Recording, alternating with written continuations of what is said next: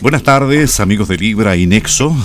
A las 6 de la tarde, en este día viernes 2 de agosto, vamos al Sin Libreto, invitación de los Paltos Funeraria que tiene esta propuesta diferente. Ellos lo llaman una ceremonia fúnebre. Para eso tienen una muy buena infraestructura.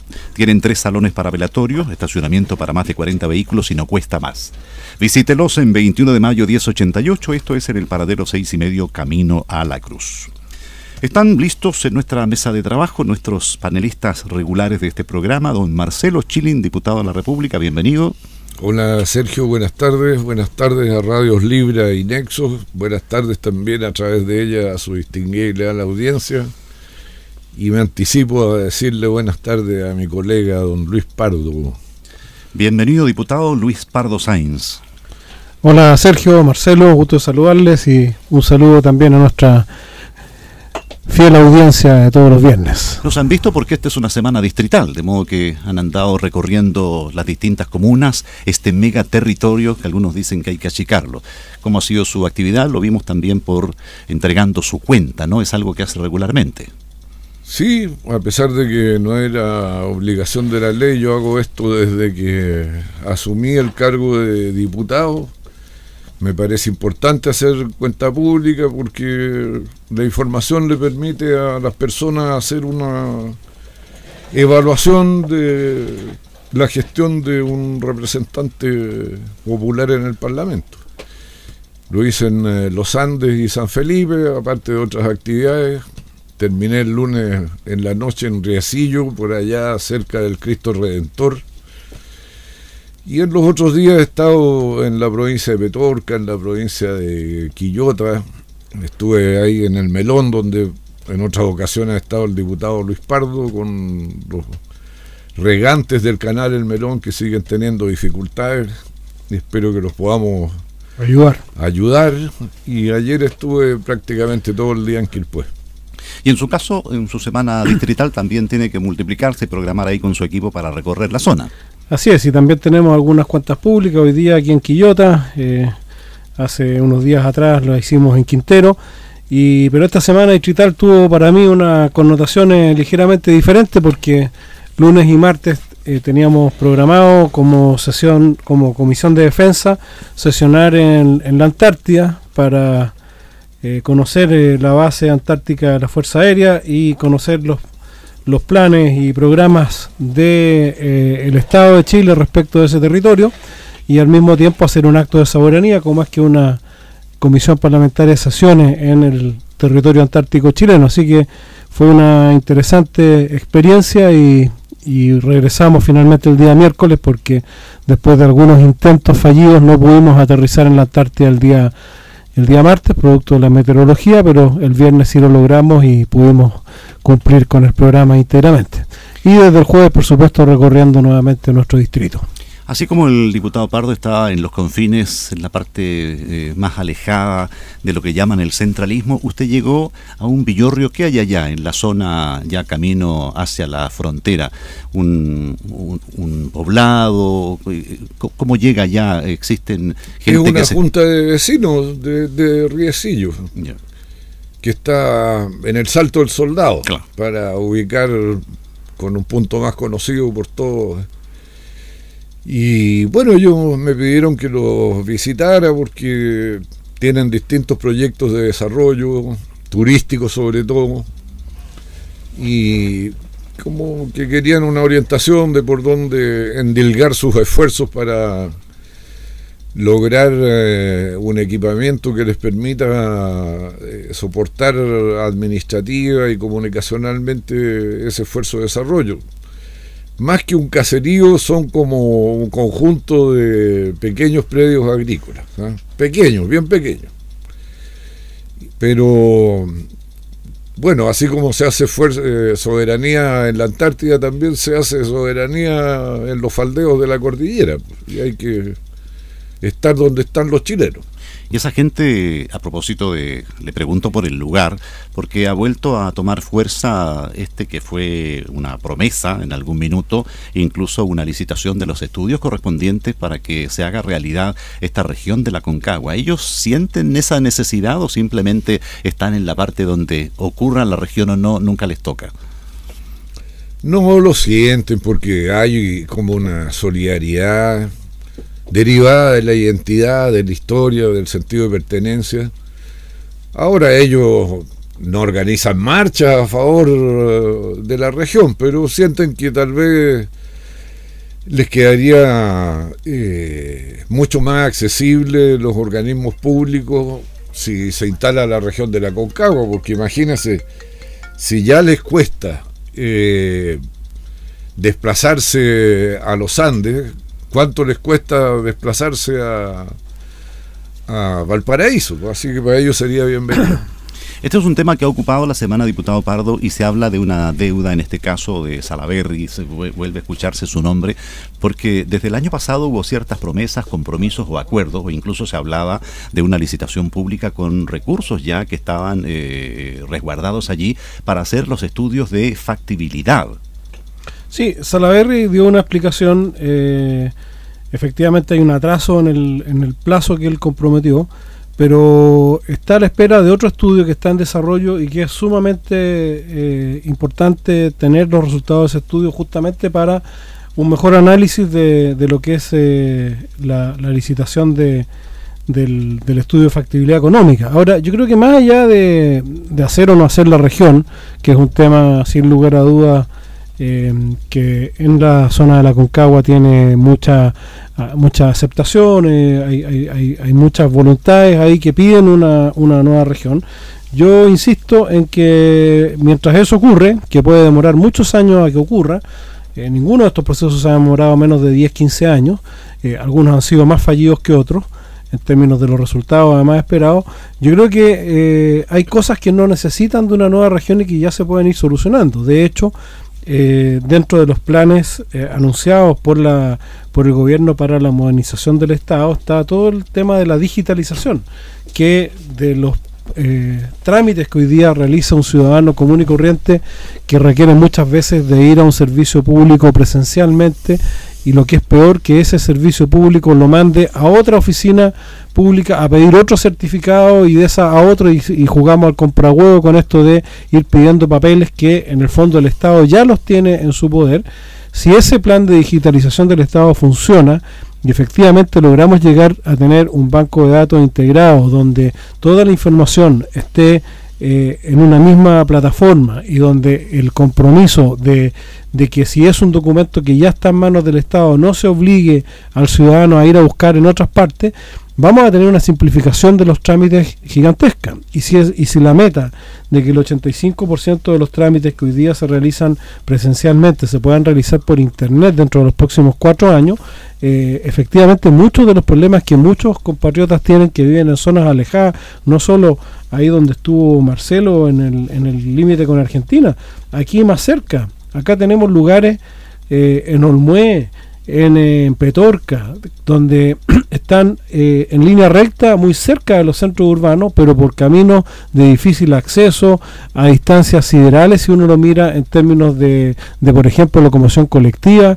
eh, donde los adultos mayores eh, que tienen que ir a hacerse un tratamiento les sale más caro el, traslado que el tratamiento, o donde niños tienen que bajar a pie en invierno porque los caminos no están asequibles. Entonces, realmente tenemos situaciones de, de, zonas extremas, de zonas, de zonas eh, limítrofes dentro de nuestros territorios, que les pongamos o no les pongamos una nueva región van a seguir existiendo, pero sí les podemos aliviar mucho la vía si, por ejemplo, eh, se logra avanzar con una digitalización y, una facilitación de los trámites. Mucha gente tiene que viajar a Valparaíso para sacar un papel. Eso es inconcebible en el siglo XXI. Yo creo que eh, sin perjuicio de seguir avanzando con, con la denominada región de la Concagua, eh, hay que seguir eh, empujando estas otras modernizaciones que sí le van a cambiar la vida a la gente no solo que está en las zonas alejadas, sino que a todos los ciudadanos en general.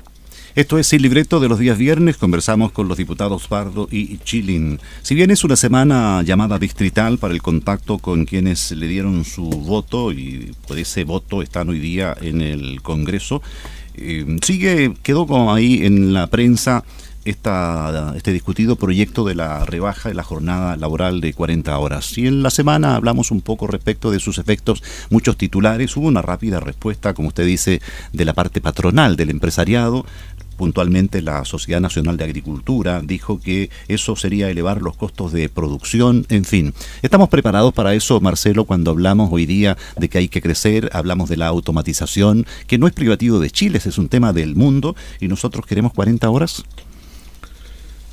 Yo creo que estos temas, Sergio, hay que conversarlo desde el empirismo, desde los datos prácticos, desde los datos duros, como gusta decir, sobre todo el eh, ámbito de los economistas, en fin, y no desde los prejuicios. Yo quiero recordar que el año 2006, en el gobierno de Lago, se redujo la jornada laboral y se redujo de 48 a 45 horas, que son las que tenemos actualmente. Y aquí, como usted lo recordaba al pasar, está ocurriendo un fenómeno mundial. Quiero recordar que en enero, cuando se reunió el gran empresariado del mundo en Suiza, en Davos, en el Foro Económico Mundial, con sus asesores estrellas de Princeton, Harvard, Oxford, Stanford, en fin, uno de los problemas que detectaron que se estaba manifestando con mucha fuerza era el problema que la inteligencia artificial y la automatización y robotización de los procesos productivos estaba desplazando a los seres humanos del trabajo y nos estaba dando eh, la afirmación de que eh, la destrucción de esos trabajos iba a ser reemplazado por otros trabajos, sino que se está dando el fenómeno de que esa gente pasa a la marginación, a la expulsión del sistema, a estar fuera del sistema. Bueno, eso es lo que está ocurriendo también eh, en Chile y está entrando con mucha fuerza. Entonces ocurre que el trabajo se está volviendo un bien escaso y el trabajo no es solo la fuente de ingresos, también es el espacio donde las personas socializan, hacen amistades, organizan paseos, partidos de fútbol, eh, algunos hasta encuentran eh, el amor de su vida en el, lugar de trabajo. Entonces, eh, un bien que se va volviendo escaso hay que tratar de distribuirlo mejor. Yo no me atrevo a aventurar y decir que las 40 horas es la madre de todas las virtudes y la solución de todos los problemas laborales. Pero eh, yo creo que hay que avanzar en eh, eh, producir un acuerdo en esto, en conversar estas cosas. En Francia la jornada laboral es 35 horas semanales, con flexibilidad. ¿Por qué con flexibilidad? Porque, por ejemplo, pueden acordar sindicatos y empresas el mes de agosto, todas las semanas vamos a trabajar 40 horas en vez de 35. Y pactan compensar esa mayor cantidad de horas de trabajo prolongando, por ejemplo, las vacaciones o agregando días que pueden ser tomados libres por los trabajadores, pero es un pacto además entre fuerzas relativamente equivalentes que conversan en condiciones de igualdad. Y bueno, si eso ha sido posible en algunos lugares, en Suecia recientemente se redujo la jornada laboral. Y claro, nosotros no somos Francia, no somos Suecia, eh, pero tampoco somos Bangladesh. Y el fenómeno de la automatización se está pronunciando con fuerza acá.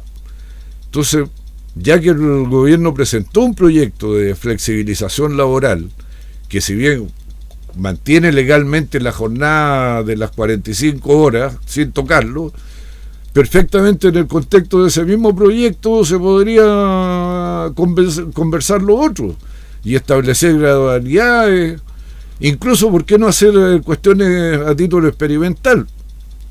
En eh, el mediodía estuve en Villa Alemana, y me enteré que un concejal había propuesto eh, que en la corporación municipal eh, probaran con las 40 horas, a ver qué es lo que pasaba. A lo mejor resulta bien y se puede seguir adelante, a lo mejor no resulta bien, ¿ah? y hay que desestimar la idea. Pero ¿por qué estas eh, tomas de posición tajantes y definitivas cuando todos estamos viendo que las cosas en materia de trabajo están evolucionando. ¿Por qué negarse a discutirlo?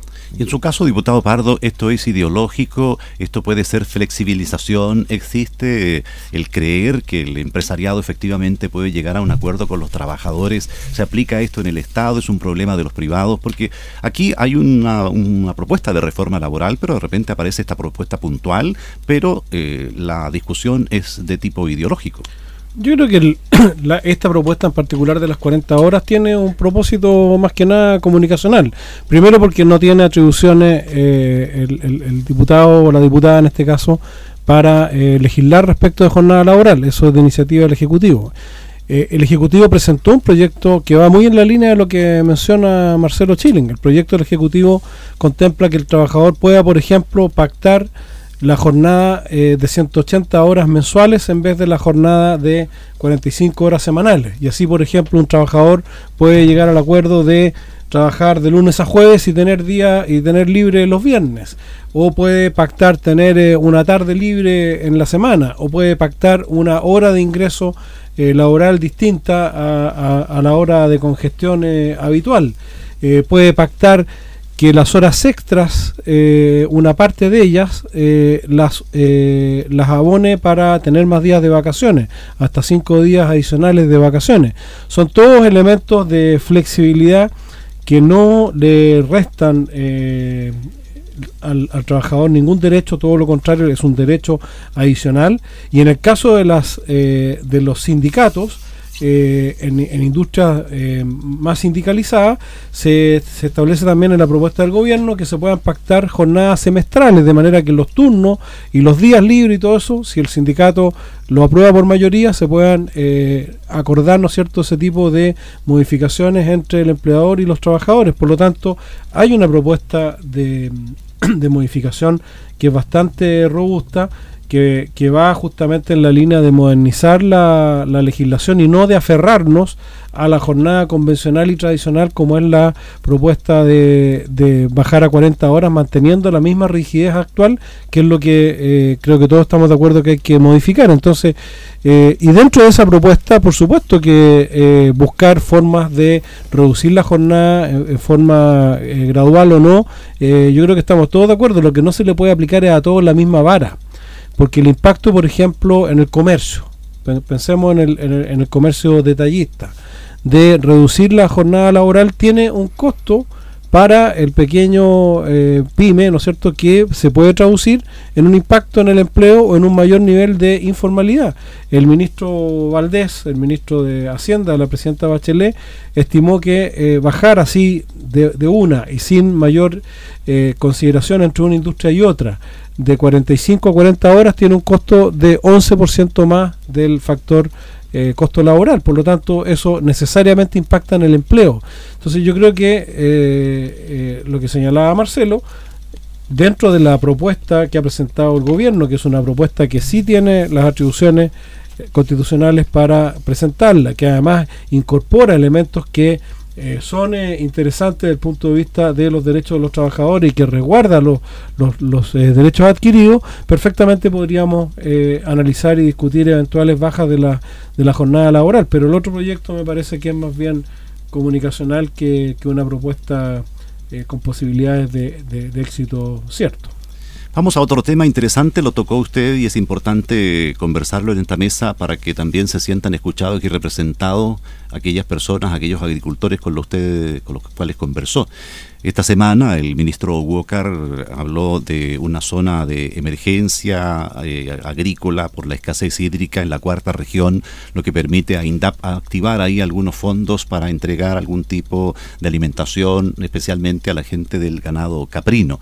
Ahora, nosotros estamos precisamente en la zona de Cabildo, de Petorca, de La Ligua, Los Molles, eh, y de ahí parte la, la cuarta región. Rápidamente el intendente Martínez pidió a las autoridades que también se declare a la región de Valparaíso continental zona de escasez hídrica para que existan estos acuerdos. En tanto, las autoridades que visitan la zona siguen hablando de cómo solucionar el tema de la administración del escaso recurso hídrico. ¿Qué le decía a la gente con la cual usted conversó esta semana, diputado? Bueno, el problema de la mortandad animal derivada de la sequía eh, está presente aquí ya hace algún tiempo. De hecho, a mí me alegra que el intendente Martínez haya iniciado este trámite y haya escuchado al alcalde de Putaendo que lo visitó precisamente para darle cuenta de lo que estaba ocurriendo con el sector eh, agrícola y, la mortandad animal. Eh, en el caso de los regantes del, melón, ellos tienen dos problemas. Uno, el de la mantención del canal, donde la gente es poco cuidadosa y tira basura a los canales, a aguas que surten no solo eh, para riego, sino que también para consumo humano. Y tienen el famoso problema que Luis Pardo lo ha tocado en distintas ocasiones del embalse que fue proyectado para 2 millones de metros cúbicos, se le eh, eh, equipó con eh, medios de alta tecnología, pero que son caros de utilizar, pero que podían haber sido económicamente asumibles eh, si hubiese tenido el embalse toda la capacidad con que se proyectó inicialmente. Pero por el famoso asunto de los guayacanes a preservar, se redujo drásticamente su capacidad de, de embalsamiento. Con lo cual, eh, bueno, es tan caro echar a andar el sistema que con la poca agua que reparten no alcanzan a pagar los costos de funcionamiento. Así que yo quedé intentar hacer distintas gestiones para ver cómo se puede asumir y corregir el problema o buscarle alguna solución por algún lado. Así que me quedé con tarea y a lo mejor ya algo había iniciado Luis Pardo y yo simplemente tengo que reimpulsar lo que haya hecho mi colega. Ahora se ha hablado de que la cuarta región tuvo, con visión estadista de quienes gobernaban en ese tiempo, los fondos y la decisión de hacer eh, embalses con, con plata del Estado para ampliar infraestructura. En esta región no se ha hecho y lo que se ve hoy día es que son licitaciones donde vendrían capitales extranjeros a participar eh, para poner también su, su dinero, inversión prácticamente, que deberían recuperar con la administración, siendo el agua un bien escaso y que se supone el embalse, llámese Catemu, Puntilla del Viento, cualquiera de los que eh, es una inversión que quienes hacen ese trabajo lo tienen que recuperar. Se visualiza un alto costo del agua, diputado Pardo, en el futuro con estas obras, esperando que se ejecuten.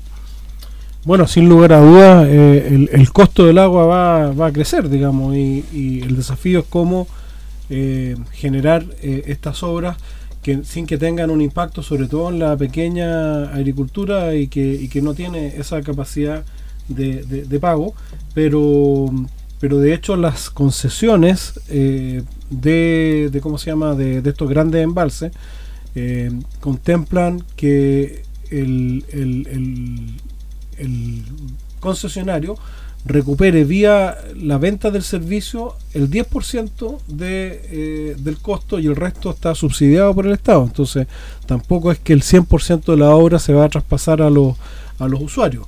Pero yo quiero eh, volver sobre el punto, desde luego lo que mencionaba Marcelo, eh, hay muchos casos como el, del canal del Melón y el, y el embalse, embalse que, que por, por Tres Guayacanes efectivamente hoy día está quedando reducido a, un tercio de lo que se había programado originalmente y que requieren urgente financiamiento eh, del Estado para eh, ya sea efectuar las obras de mejoramiento o efectuar a veces pequeñas obras adicionales que optimizan e, esas instalaciones. Y en ese sentido yo le planteé al presidente de la República cuando tuvimos el, el Consejo de Gabinete Regional hace una semana atrás la necesidad de buscar eh, formas de acelerar los, los pasos, porque hoy día eh, el, gobierno ha destinado importantes cantidades de recursos para paliar la sequía, sin embargo el trámite burocrático, el paso por la DIPRES, el paso por el Ministerio de Desarrollo Social y después el paso por la Contraloría se traduce en que dineros que ya debieran estar dando fruto hoy día ni siquiera se han iniciado las obras, se van a iniciar cuando ya sea demasiado tarde. Entonces hay que ponerle ahí mucho sentido de urgencia y tenemos que encontrar la forma de, eh, de poder simplificar los trámites y poder ejecutar esas, esas inversiones. Y en eh, ya hemos eh, agilizado algunas cosas y esperamos que, logremos el cometido final. Respecto de, los pequeños crianceros, eh, la situación efectivamente es dramática en, en, la zona de Petorca, lo venimos viendo hace, hace mucho rato, porque no es solo eh, la falta de, de, forraje, digamos, producto que los cerros están secos, sino que además también la falta de agua para abrevar el ganado. Y hoy día esa situación en, sectores mm, de la cuenca de la Concagua, como Putaendo y otros, ya también se está haciendo eh, manifiesta y por lo tanto eh, la petición que ha hecho el, intendente Martínez y que todos hemos respaldado eh, es muy importante porque no se trata aquí de, de, desacreditar otros trámites, pero la cuarta región tiene todos sus embalses todavía con agua. Nosotros no, no tenemos embalse porque no nos preocupamos hace décadas de lo que tendríamos que habernos preocupado, estoy hablando, digamos, colectivamente, y, y, lo poco que hay tampoco tiene tampoco tiene agua acumulada. La, la, la cuarta tiene todo su embalse a, a, por lo menos dos tercios de, de su capacidad. Entonces, eh, obviamente que la situación de emergencia en nuestra quinta región es mucho más dramática y a medida que el gobierno reaccione y efectivamente podamos disponer de los recursos del fondo de emergencia para ayudar a los, por, lo menos a los crianceros de ganado eh, y también eh, apurar algunas de las obras que pero ahí nos encontramos nuevamente con el problema. Ahora la Contraloría General de la República cambió su criterio y decidió que lo que estamos viviendo ya no es una emergencia porque como lleva 10 años ya dejó de ser una emergencia. Entonces lo que antes se tramitaba en forma eh, expedita porque era un decreto de emergencia, hoy día se está tramitando como si fuera una situación común y corriente y eso nuevamente nos pone eh, o nos lleva al, al debate de hasta cuánto es razonable el nivel de burocratización que tenemos para hacer frente a una situación tan crítica como la que estamos viviendo. Para cerrar el tema, porque ya se nos topó el plazo de este primer bloque, decir que hoy día nos hicieron llegar antecedentes de esta mortandad animal en Yayay, eso es bastante cerca, y, agricultores presentaron ahí, llegaron fotografías impactantes de estas cosas que uno piensa que nunca le va a tocar, es un escenario que está ocurriendo ahora aquí en Yayay, que si bien eh, corresponde a otra, a otra provincia, pero eso precisamente se puede dar en la cruz. minutos de aquí. Así es. Pausa y vamos al segundo bloque de este Sin Libreto. Vamos a la segunda parte, esto es Sin Libreto a través de Libra y Nexo en esta jornada del viernes 2 de agosto presenta Los Paltos Funeraria, una propuesta diferente que ellos llaman una ceremonia fúnebre. Vaya a conocer su infraestructura, están en 21 de mayo 1088, esto es en el paradero 6 y medio Camino a la Cruz. Participa en la edición del día viernes diputados por este distrito Marcelo Chilin y Luis Pardo Sainz. Se sigue hablando de esta propuesta para mejorar la educación. En algún minuto hablamos del fenómeno migratorio. Hablamos también de cómo eh, en algún minuto existen trabas para que operen en Chile eh, médicos, algunos especialistas que hacen falta en el sistema público especialmente.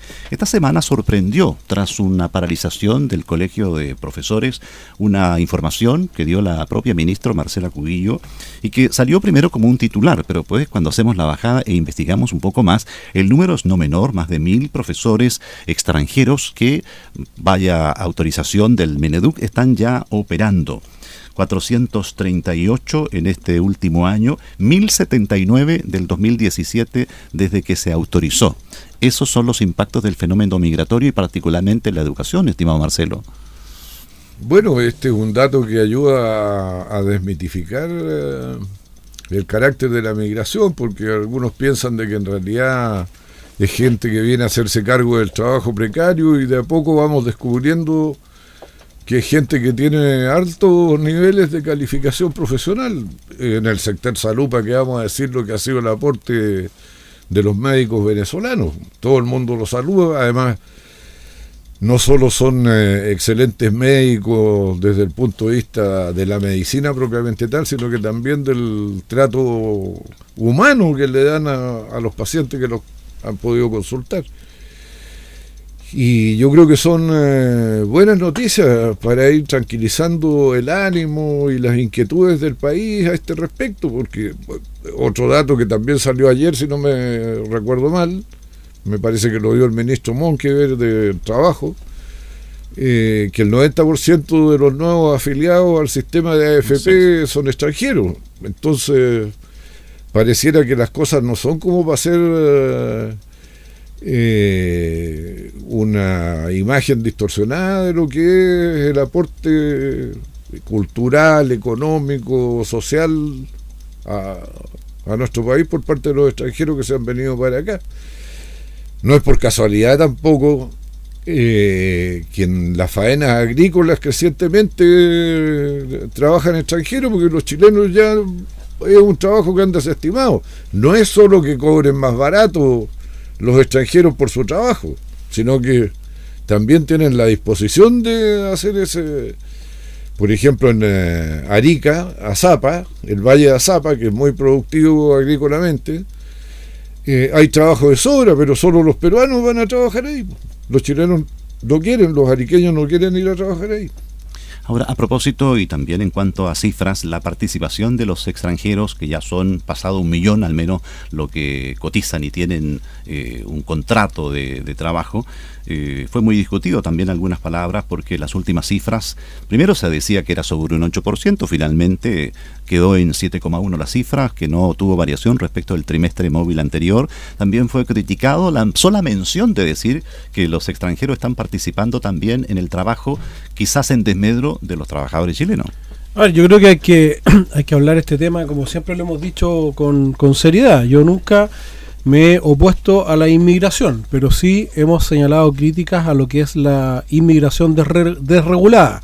Y, si uno analiza lo que ha pasado en los últimos años, tuvimos una fuerte inmigración haitiana, donde la, mano de obra que venía con ese tipo de inmigrantes era una mano de obra no calificada, pero que además eh, de asumir y, bienvenido sea muchos trabajos, especialmente en el rubro agrícola, que, que, estaban, digamos, con una oferta de trabajo que, que, no se satisfacía con la mano de obra nacional, también muchos de sus inmigrantes llegaron a quedar cesantes y, a pasarlo muy mal y a generar todas las situaciones que conocimos en, en, su momento y que obligaron a eh, al gobierno a tomar medidas para regular y ordenar la inmigración. Y de hecho, esos dos aviones diarios que llegaban con inmigrantes haitianos que venían con visa de turista dejaron de llegar y coincidió eso, y eso es un accidente, coincidió con la situación lamentable que está viviendo Venezuela, producto de la crisis humanitaria y el desastre del gobierno de Nicolás Maduro, que empezaron a llegar los venezolanos, que son un tipo de inmigración distinta en el sentido que vienen muchos profesionales y que viene una mano de obra mucho más eh, calificada y que también ha accedido exitosamente al mercado laboral eh, chileno.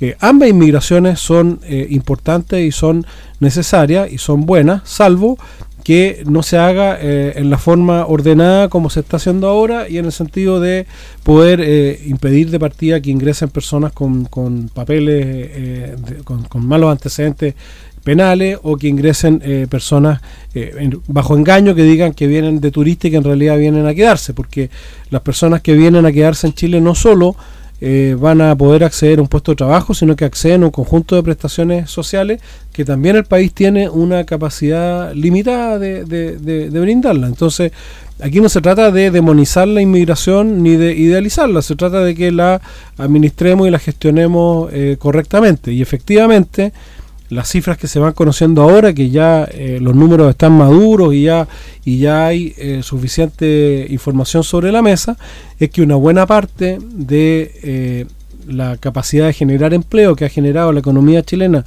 en, en estos últimos meses ha sido tomada por la fuerza laboral inmigrante y eso es un, no es ni bueno ni malo, es un dato, ¿no es cierto?, que no se puede desconocer al momento de, de analizar. Yo espero que ahora eh, en la medida que eh, tengamos eh, un mayor control del proceso migratorio en la forma que se está haciendo, pero al mismo tiempo que podamos avanzar con la ley de inmigraciones, esto que es una situación que nos va a acompañar por mucho tiempo, porque los movimientos migratorios son ya una realidad como el cambio climático, lo podamos hacer y seguir haciendo de forma ordenada, de manera tal de no, de no insegurizar a, a, los propios inmigrantes en la medida que eh, no vengan engañados aquí a buscar un paraíso o a buscar eh, situaciones que después no van a poder encontrar. Creo que volvamos a la región de Valparaíso. Este Marcelo ha sido crítico puntualmente de la gestión del actual intendente, pero este tema no es privativo del actual intendente, sino que de todo lo que han pasado. Ha habido intentos por hacer un túnel a baja altura que conecte Mendoza con eh, los Andes. También se ha intentado autopistas, ferrocarril, se habla de que existían acuerdos, incluso financiamiento a nivel de grandes consorcios navieros. Pero eso no prosperó, sin embargo se avanzó en la cuarta región y, se trabaja ahí en, un paso. Pero, pero esta semana la ministra de Transporte, Gloria Hood, se reunió con la gente de San Antonio, pero ahí dio a conocer ciertas cosas que cuando uno dice, si no hay fondos, ¿por qué se promete cosas que ha dejado Valparaíso, no hay fondos para hacer este túnel? Y ella señaló que el gran puerto o el puerto a gran escala de San Antonio requiere un trabajo conjunto, una asociación de autopistas, de transporte de carga, donde también participa ferrocarriles. Habló de anticipos de la ruta de la fruta y también del paso internacional Las Leñas. Esto sería por ahí en la zona de, de Curicó. Y entonces ahí uno dice, bueno, ¿y qué pasó con Valparaíso? Efectivamente, ¿es un tema de fondos? ¿Es un tema de prioridades? Bueno, un paso para que se justifique tiene que tener eh, eh, eh, tránsito de carga. No es hacer paso por hacer paso, no es, no es por la hermandad de Chile con Argentina, que ya está suficientemente asegurada porque nos caemos simpáticos uno y otro, salvo cuando jugamos fútbol. Y ya hacemos negocio. Pero eh, el túnel tiene que financiarse donde quiera que se haga. Y al parecer todo lo que siempre se dice al respecto son manifestaciones de deseo más que eh, realidades. Hay un paso natural entre Argentina y Chile que nunca eh, es obstaculizado por la nieve. ¿Por qué? Porque está a 600 metros de altura sobre el nivel del mar y queda entre Panguipulli y eh, San Martín por el lado argentino. Eh, el paso Guaum. El problema es que Nunca se ha podido determinar si es factible por la orilla del lago eh, terminar de hacer el camino, la ruta que une esas dos ciudades o los dos países, como usted lo, lo quiera decir. Y podría ser muchísimo más barato.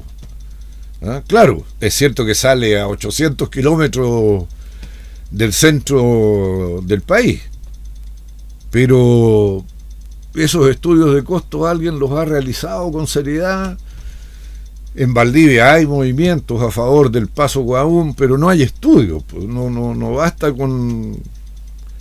Y yo, yo me temo de que mientras no se haga eh, el análisis con seriedad eh, de qué es lo que significa la inversión y cómo se recupera esta por el tránsito que tiene, el eh, paso de, la cuarta región, aguas negras o piedras negras. Aguas negras. Aguas negras.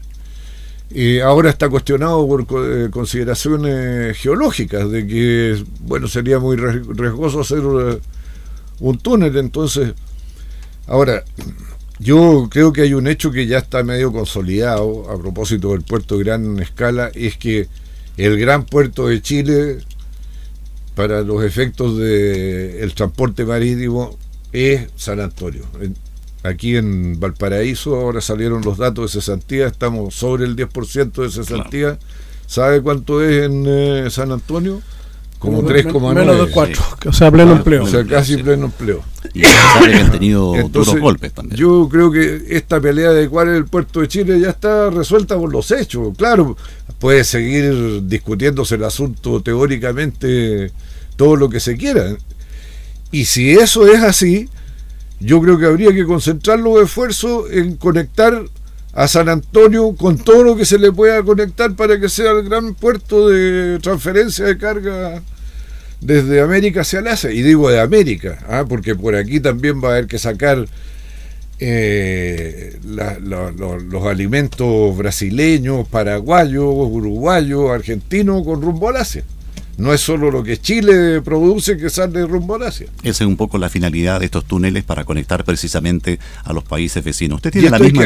perdón, esto hay que hacerlo rápido porque no hay que olvidarse que eh, con capitales chinos se está construyendo un segundo paso. Claro. Entonces, de repente, un segundo canal que une ambos océanos, Atlántico y Pacífico, no vaya a ser cosa de que finalmente toda la carga brasileña que hoy día podría salir por acá. Sale por el Perú. o termina saliendo por Centroamérica, que puede ser mucho más barato que traerlo por tierra hasta un puerto chileno y aquí embarcarlo. Entonces hay que como que apurar el paso. Y, ya que tocamos el tema, mira, partimos tocando el tema del trabajo, las 40 horas, nos pasamos al tema de la sequía, eh, ahora el tema de, los, de, de, por dónde se conecta Chile con el resto de América, yo creo que ha llegado el momento de cambiar la manera de conversar las cosas en el país entre las fuerzas políticas y los que se dedican a la tarea de gobernar. Porque ninguna de estas cosas eh, se va a poder arreglar eh, a plena satisfacción si no es con un gran acuerdo nacional. Porque ya el modelo de desarrollo que llevábamos, yo creo que dio todo lo que podía dar. Puede que todavía en el margen algo se puede mejorar, que pero si uno quiere hacer un cambio sustantivo, incluía la educación, que fue tocada a raíz de la participación de los extranjeros como profesores, todas esas cosas requieren de una discusión un poquito más serena y menos histérica que como la está llevando hoy día el país, con descalificaciones, el todo nada, las cosas no van a salir adelante así.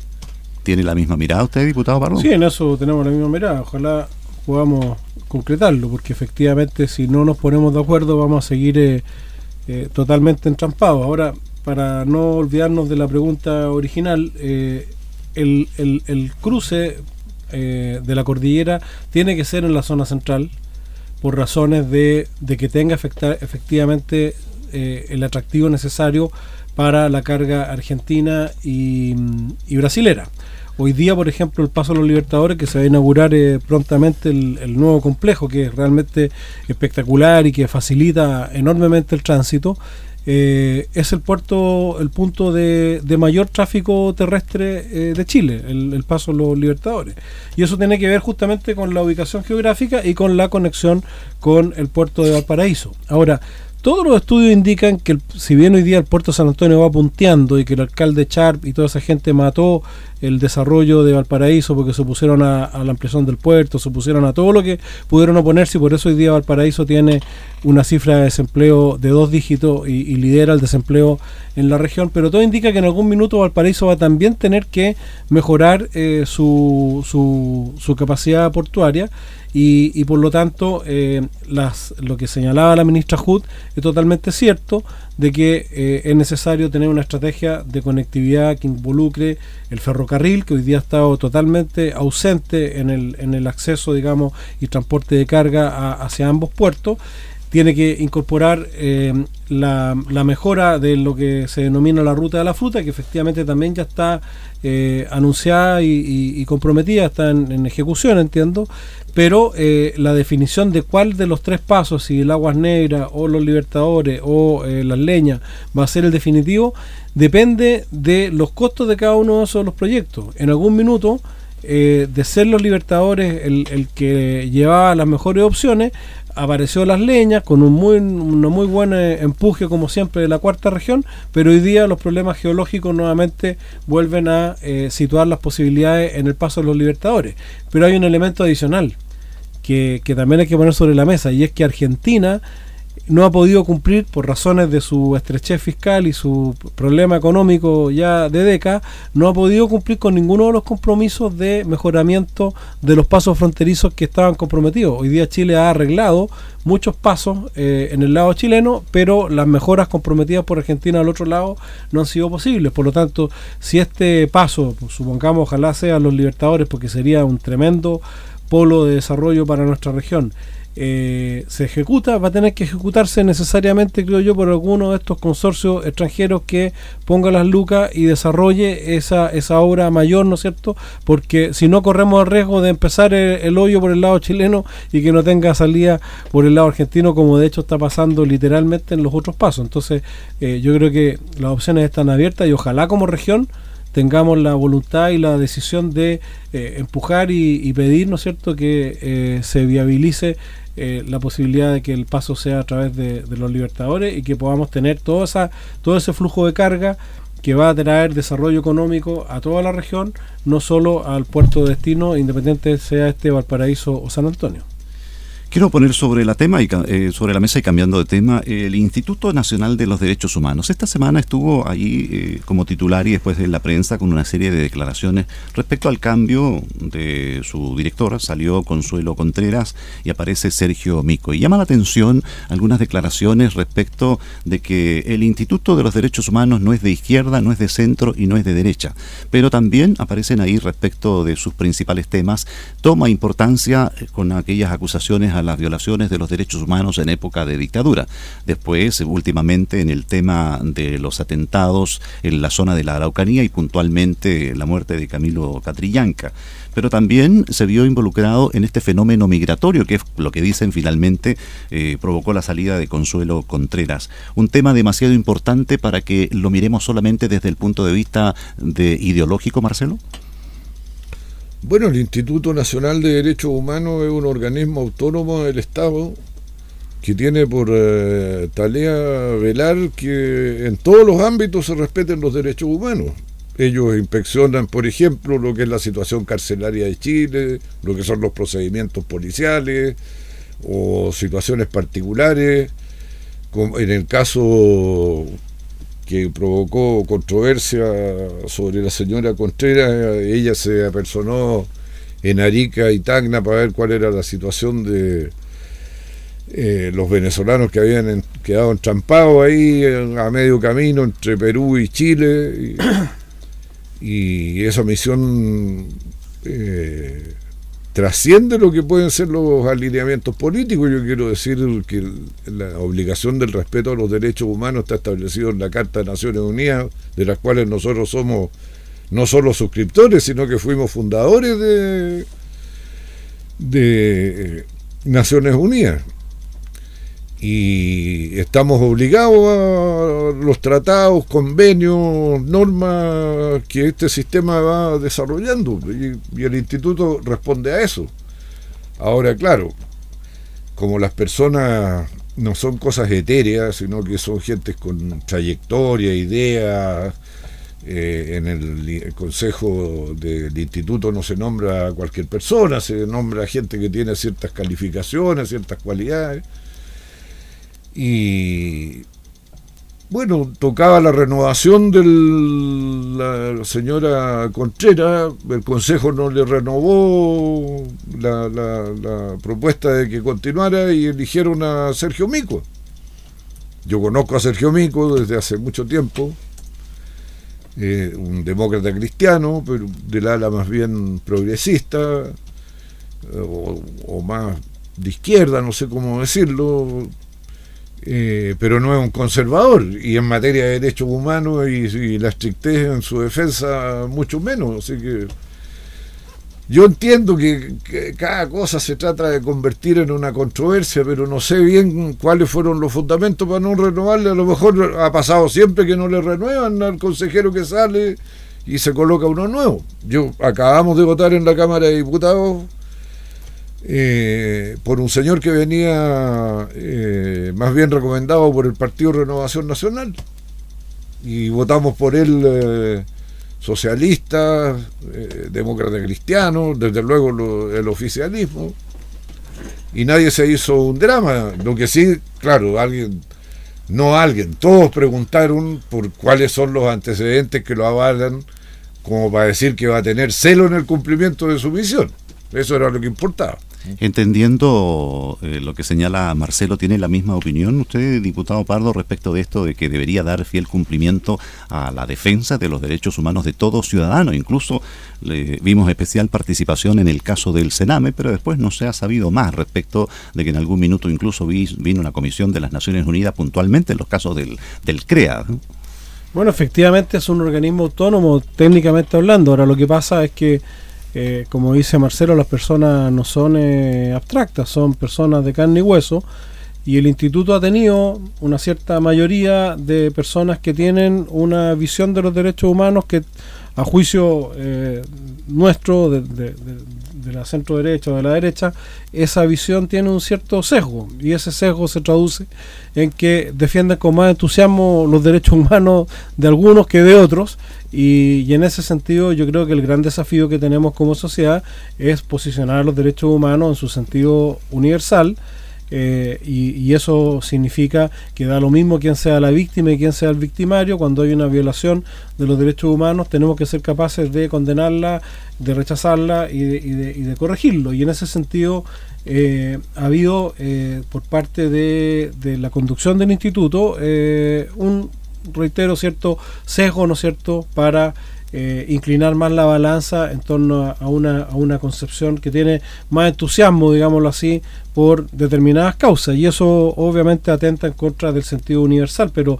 también está dentro de la lógica y dentro de lo que era esperable. Por ejemplo, eh, eh, las últimas actuaciones en materia de, inmigración dan cuenta de y, y, se está investigando, ¿no es cierto?, de que, de que han buscado privilegiar determinadas determinadas causas y han ejercido el rol como, eh, como instituto beneficiando o, apoyando eh, algún tipo de inmigrante sin, eh, sin que esté dentro de sus facultades, pero eso es toda una, una discusión, digamos, que va a terminar en, en, en, definiciones que, que, nunca nos vamos a poner de acuerdo. Yo creo que ojalá el instituto, con la conducción del señor Mico, que que es una persona eh, de una trayectoria conocida y que no me cabe ninguna duda que tiene eh, buenas intenciones, pueda de alguna manera equilibrar esto que, que como digo, ha estado más, más, más hacia, hacia un sector y en desmedro de otro que en una concepción eh, pareja y universal de los derechos humanos. Último minuto para el ámbito electoral. Si bien falta mucho todavía, porque primero vienen las elecciones municipales de alcalde y concejales y también la del futuro gobernador regional, hay estadísticas y en su caso, los socialistas, mi estimado Marcelo, José Miguel Insulza ha dicho, espero ser el candidato del Partido Socialista. Y bueno, también... ¿Gobernador regional? No, no, no, a presidente de la ah. República. Y, entonces, claro, en la semana se habían adelantado algunos, Jadwe quiso eh, ser el representante del Partido Comunista, eh, Tenier dijo que todavía no era en tiempo, en algún minuto se habla también de Michelle Bachelet, algunos la defendieron por los ataques que tuvo respecto de su participación en el tema Venezuela, en fin, ¿es José Miguel Insunza el candidato del Partido Socialista? No, pues no hemos discutido eso. Ahora aspirantes hay Varios, Landerrecht. También, sí. Pacheco. Máximo Pacheco, que como que ha decaído un poco. Insulsa. En algún momento pidió primarias Atria, Fernando Atria. No, nosotros tenemos una colección grande. Ahora, si tienen o no tienen la estatura para, ese es otro asunto. Pues, primero tendrá que haber una primaria en el Partido Socialista si es que hay tantos candidatos para saber quién es el que propondríamos nosotros a las demás fuerzas. Y después vienen los acuerdos. Y después vemos si hay agua en la piscina para hacer una primaria de toda la oposición, de parte de la oposición, ahí se verá. Y en la otra vereda, diputado Pardo, si bien usted no se pronuncia respecto de las cosas del partido, también como que se ha ido bajando la tensión, se centra hoy día, la última encuesta dice que la elección final va a ser entre Lavín y Beatriz Sánchez, eh, pero también otro reportaje dice Ichaguán ingresa por los palos. Eso falta mucho todavía, pero sigue siendo noticia. Yo creo que falta mucho y de hecho eh, lo que refleja la encuesta hoy día eh, son personas como Beatriz Sánchez y, y, el alcalde Lavín que tienen una mayor figuración y connotación nacional, pero que no necesariamente son los que van a estar al final del día o al final del proceso en la, en la papeleta. Yo creo que falta mucho por hacer. Me parece que, eh, que es legítimo que la oposición tenga tenga candidatos, aunque parece que ahora están invertidos los papeles y la oposición tiene pocos candidatos y, y el oficialismo tiene muchos pero no me parece también que el, oficialismo eh, entre en una carrera presidencial cuando vamos recién en la mitad, eh, o ni siquiera en la mitad del, periodo de gobierno. Así ya que, están desatados ya. Por eso, no me parece bien a mí eso, por eso que no, me gusta opinar de eso. Imagínate que un, eh, camarada tuyo va a venir aquí a Quillota en un rato más. ¿ah? No, pero mi camarada Francisco Chaguán, que es un gran senador, viene a reunirse con con, las bases para informar de su gestión como senador. Yo y me parece muy bien y, y todos lo apoyamos, si es nuestro senador. bueno, para eso falta. Lo que sí, a nosotros se nos acabó el tiempo. Muchas gracias, como siempre, por esta interesante conversación de los días viernes. ¿ah? No, gracias a usted, Sergio, a Radio Libre y Nexo y bueno, a las personas que se tomaron el interés de escuchar un ratito algunas informaciones que pueden ser interesantes. Mientras van de regreso a casa. Diputado, muchas gracias. Gracias a usted.